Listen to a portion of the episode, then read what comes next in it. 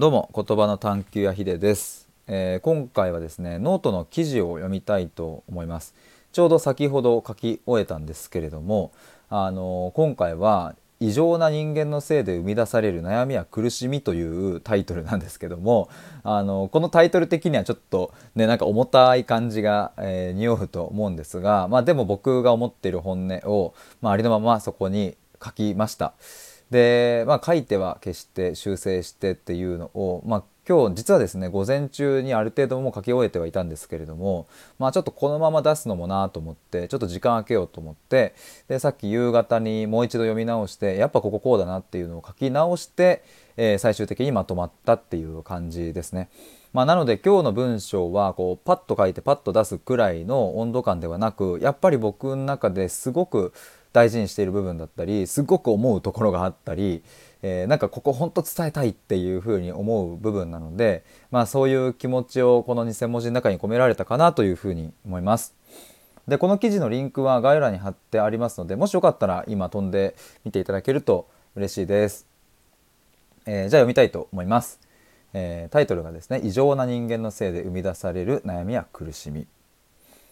えー僕はよくいろいろな人の相談に乗るのですがその時によく感じるのが相談者の悩みや苦しみを生み出しているのは本人ではないということです。例えば相談者の方が自分が周りの人に迷惑をかけてしまってというほとんどの場合むしろその逆なことが起きているんです。つまり相談者の周りの人間の方がよっぽど周囲に悪い迷惑をかけるような異常者でありその人間のせいで悩みが生まれているというわけです。ここで言う異常というのは人間世界における前提が著しく欠けていてあまりにも極端な考え方をする人のことを指します。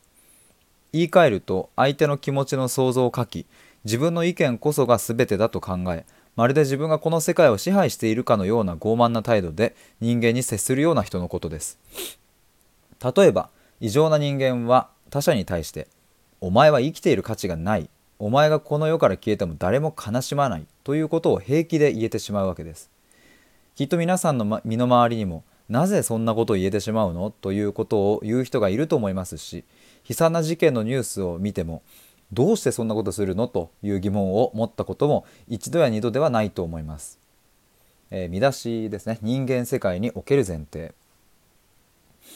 改めてですが人間世界における前提というのは相手の気持ちを想像し自分の意見と他者の意見を受け入れみんなでこの世界を作っているという態度で人間に接するということです。もちろんこのような態度であったとしても人を傷つけてしまうことはありますがそんな時には「ごめんね申し訳なかった」というふうなコミュニケーションが取れるというのが人間世界における前提を兼ね備えているということになります。こうした正常な感覚を持ち合わせている人にとっては異常な人の感覚は到底わからないものです。でもだからこそ異常な人から「お前には価値がない」と言われると正常な人間は自分には価値がないのかもしれない。そういうふうに思わせてしまった自分が悪いのかもしれない。と自分の行動を反省し価値のない人間は変わらなければいけない。という結論を導き出します。そしてそれが悩みの根源となって心の中に隅々まで根を張り二次災害的にさまざまな苦しみを生み出していくのです。しかし何とも皮肉なことですがお前には価値がないという最悪な言葉を吐き出した異常な人間はこれらのことについては全く覚えていません。むしろこの言葉を言った翌日には忘れてしまっているのです、えー次の見出しですね。異常な人間はかなり身近にいる。そして重要なことはこのような異常な人間はスマホのニュースで見るような遠くにいる存在ではなくあなたにとってかなり近い距離感にいるということです。さらに僕がさまざまな人の悩みを聞く中で感じるのは相談者の親や身近な親戚などが異常であるというパターンが最も多く相談者の悩みの根本原因を作っています。人間世界における前提を兼ね備えている正常な感覚がある人にとって自分の親や親戚を異常と見るのは何とも気が引けてしまう気がしますがあなたの悩みや苦しみを根本から解決するためにはとても重要な過程です。異常な人間から自分を切り離しきちんと距離を取っていくことによって自分の感覚を信じることができ自分への深い信頼が生まれそして自分の人生が動き出していくのです、え終わりに僕は正常が善で異常が悪だという善悪の解釈はしていません。それぞれの正義がぶつかって争いが起きるようにその人の捉え方によって正常も異常も変わってきます。ただもしあなたが捉えている世界の中に異常な人間がいてその人のせいで悩みを抱えているとしたらその相手に対してあなたは異常であるというレッテルを貼ってもいいと思っています。えー、かっこ伝えるかどうかは別として、えー、それがあなたの世界にとっての正解だからです。しかし不思議なことにここまで自分で認めることができると異常だと思っていた人の本当の思いが見えてきたりなぜそうなってしまうのかという背景が分かったりさらにはその人の愛に触れるようなタイミングもやってくる時が来るんですよね。もちろん異常な人間がしてきたひどい言動が肯定されることはありませんしその事実は変えられません。それでもこの経験をしたことには意味があるのだという解釈が大きく変わっていくのです。そうなった時あなたがかつて異常な人間から負った傷は癒えていき自己否定の呪いは解け悩みの連鎖に終止符が打たれます。あなたがそんな風に思える日が来ることを心から願っています。という文章でした。えー、聞いてくださりありがとうございます。で、こっからはですね、この記事を書いた、まあ、感想というか、今あの話してみての感想も含めて、えー、ちょっと話したいと思いますが、あのやっぱり前提としてですねこの異常と正常っていう今回この言葉を、えー、記事の中で使いましたがあのこれはまああくまでこの記事の中での話であってですね基本的にはこれが異常だ正常だっていうのをバンバンバンバンこう切り分けていくことを良しとするとは僕は思ってはいません。ただですね、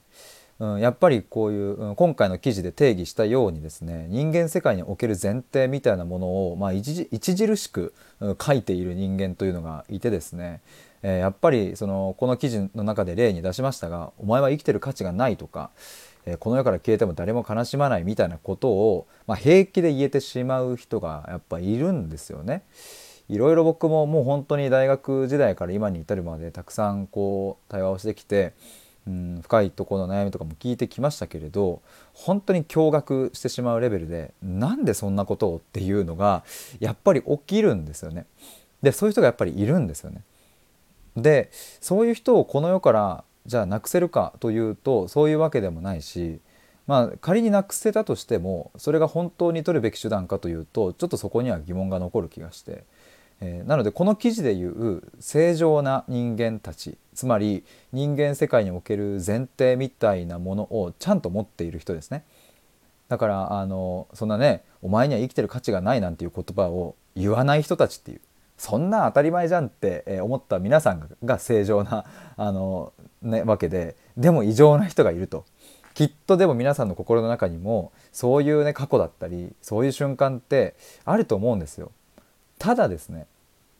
非常に難しいのは、うん、そんなね異常な人間から異常なありえない言葉をかけられた時に、まあ、そこに反抗して「うん、お前お前だって」みたいなクソが!」とかって言って言い返したりさしてさなんか自分もひどい言葉を吐いてしまった時にはああ言っちゃったなとかっていうふうに反省したりとかさあるじゃないですか。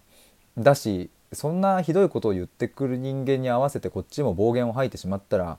なんか同レベルのような気がしてしまってうんまあなんかここはぐっとこらえていくかみたいな風にまあそのいわゆる正常人間世界における前提を持っている人たちはそうやって我慢をしたりとか、うん、なんならですねやっぱこう自分にもなんかいけないところがあるのかなとか、まあ、いくら異常な、ね、言葉だったとしても、まあ、少しはなんか自分も振り返って反省した方がいいのかなみたいなことをやっぱついつい考えちゃうと思うんですよね。でもやっぱり異常なもんは異常なのでえなんかそこちゃんと切り分けた方がいいなと思いますしなんかそれがうできないとやっぱりこの記事の最後にも書いているようにですねやっぱりこう悩みの連鎖みたいなものがずっとずっと続いていく感じがするんですよね。だから本当に悔しいですけれど悔しいっていうのはそういうう人を苦しめるような言葉を平気で吐いてしまうようなね人たちによってうんこういうなんか正常の、うん、感覚を持っている人間がどんどん傷つけられてしまうっていうのは何とも悔しいし、うん、非常になんかこううん、僕の中で怒りがあるというかもうそんなことやめろよっていう何してんだよって言いたくなっちゃうんですけどでもねそういう世界なので悔しいけどって前に進まなきゃいけないっていう。でもなんかやっぱりそういううん異常な人間に立ち向かっていく瞬間こそ、うん、僕たちが、うん、人格的に、うん、一段と成長できるタイミングだしきっとその異常な人間たちには到底見ることができない景色を僕らは見ることができるし、うん、到底感じられることができない喜びや感情を感動を僕たちは感じることができるから。だからもし今あなたが何かそういう異常な人間によるひどい言葉行動によって何か苦しめられているとしたらとびきりそいつを異常だというふうに思って、えー、いいと思いますしでも葛藤を抱えながら今前を進んでいかなきゃいけないという苦しい時期だとは思うんですけれどそれを乗り越えた先にはそんなひどいことを言ってくるような人間には到底及ばないもう最高の瞬間が訪れることも間違いないので、えー、ぜひそこを信じて、えー、歩んでいけたらいいなというふうに思っております。まあなんかちょっとぐっと気持ちが入りましたが そういうことを僕は、えー、信じて言葉の探求をして、えー、一緒にですねこう悩みの連鎖に終止符が打てるように、まあ、言葉から、えー、あなたの価値観を根底からひっくり返して、え一緒に進もうぜみたいなそんなことをやっております。ということで今回は、え異常な人間のせいで生み出される悩みや苦しみというテーマのノートの記事を読ませていただきました。以上です。ありがとうございます。バイバーイ。